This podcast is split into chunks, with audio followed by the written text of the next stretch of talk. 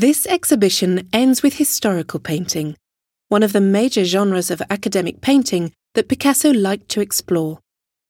He would rework the masterpieces of the Grand Masters and create compositions to illustrate the ongoing conflicts of his day. In 1951, Picasso painted Massacre in Korea at the very start of the war between South Korea, supported by the United States as part of a United Nations mission, and North Korea, supported by China and the USSR. This work was Picasso's most direct reference to an ongoing war.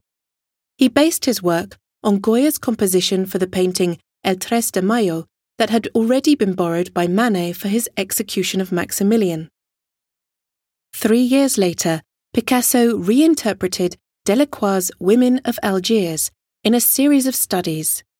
They resulted in his 1955 masterpiece entitled Women of Algiers Version H. These works were painted against the backdrop of the Algerian War between the National Liberation Front, FLN, who wanted Algerian independence, and France. Finally, in 1962, Picasso painted The Rape of the Sabine Women, a subject that had also inspired works by Poussin and David. This was a violent episode in Roman mythology when the first Romans abducted the women of their neighbours, the Sabines, in order to found a nation. By choosing to depict this brutal subject that featured the assault of female and mother figures, Picasso was expressing the anxiety felt that year.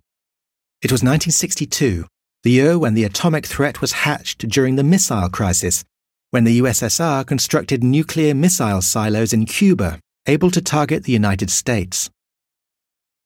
In line with the classical painting traditions of the great historical painters, Picasso intermingled historical painting and contemporary historical events as they unfolded. If you would like to find out more about each conflict, further information about the Korean War, the Algerian War, and the Indochina Vietnam War is available to you in the Multimedia Guide.